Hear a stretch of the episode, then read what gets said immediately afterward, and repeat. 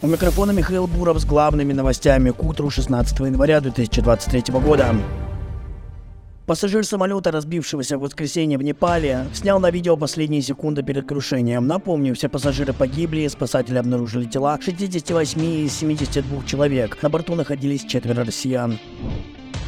В Госдуме предложили разрешить использовать материнский капитал для оплаты услуг ЖКХ. По словам депутатов, это поможет многодетным семьям экономить на оплате коммунальных услуг до 100 тысяч рублей в год.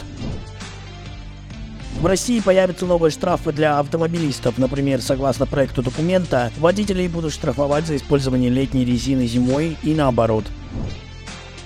В Госдуме внесут поправки, после чего герои России смогут получить участки под фермерское хозяйство и передавать их по наследству.